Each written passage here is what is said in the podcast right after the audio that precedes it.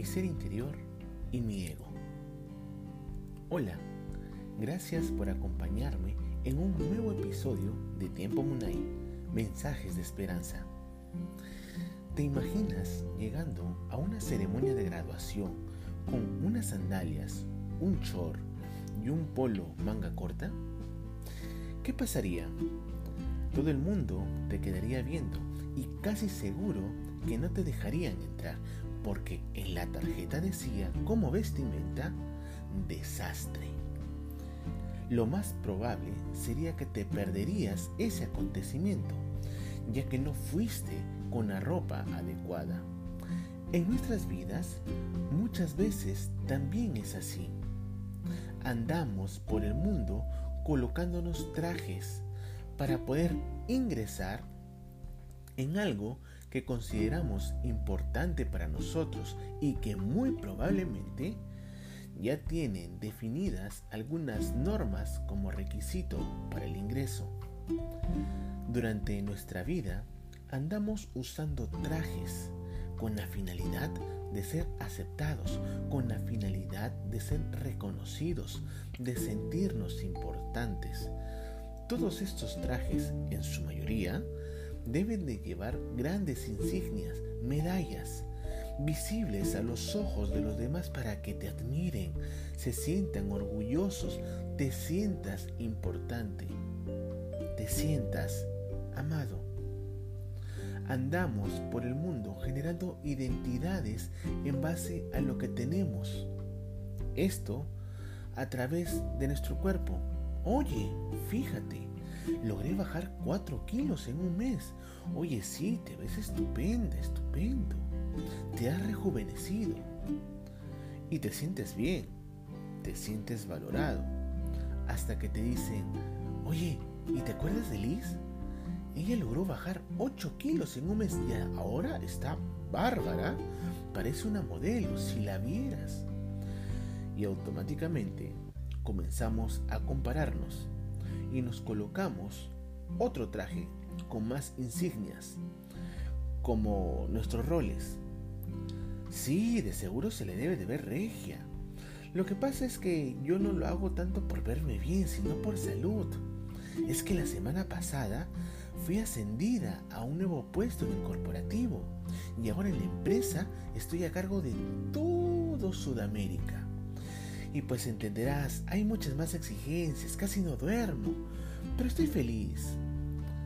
Ah, mira tú, felicitaciones de verdad. Ah, bueno, Liz ha empezado un nuevo emprendimiento y le va muy bien. Al parecer es algo que le apasiona. Allí la veo que anda disfrutando al máximo de su familia, en compañía de los suyos. También se le ve muy feliz. Me alegro por las dos. Sin embargo, una frustración comienza a invadirte y terminas siendo víctima de lo que llamamos ego. Se entiende por ego, en un lenguaje sencillo, como aquello que creemos que somos, pero que en muchas veces dista muchísimo de quien en realidad somos. El ego basa su identidad en base a cosas que tienes, ya sea a través del cuerpo, de los roles o de los bienes que hemos obtenido, pero que al final son cosas efímeras con un periodo de tiempo que nos acompañarán. Y si nuestra identidad está basada en eso, siempre caeremos en crisis, en un vacío existencial un vacío cuando lo perdamos, como me pasó a mí hace algunos años. Cuando trabajaba era el chico provinciano que estaba triunfando en Lima, con una jefatura a cargo de 30 locales y un equipo de 16 colaboradores, en una importante empresa del sector retail. Cada vez que me preguntaban, ¿y tú? ¿Dónde trabajas o qué haces? Se me inflaba el pecho contando mi experiencia y mis logros profesionales. Sin embargo, de un día para otro, me quedé sin trabajo y entré en crisis. Me habían quitado lo que por muchos años me definía. Yo no lograba entender la situación. Se me había arrebatado mi traje más importante. Y bueno, pues, por dinero, empecé a taxiar, a enviar correspondencia, a hacer desayunos, cachuelitos. Pero me sentía triste. No quería salir a fiestas sociales porque preguntarían, ¿y cómo te va en el trabajo? ¿Qué tal la chamba? Y decirles que hoy era un taxista me generaba muchísima frustración.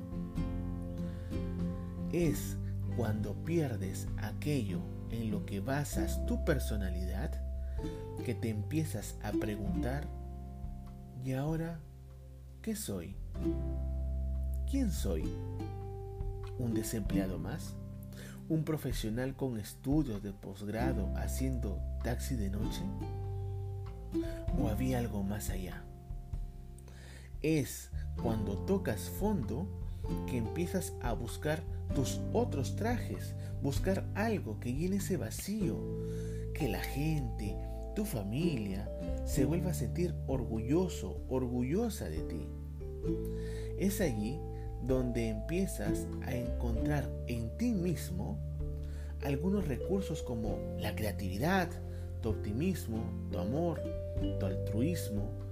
Es allí donde empecé a descubrir que yo no era un traje, sino que era un ser de amor. Empecé a darme cuenta que en mí tenía todo lo necesario para ser feliz y ser pleno.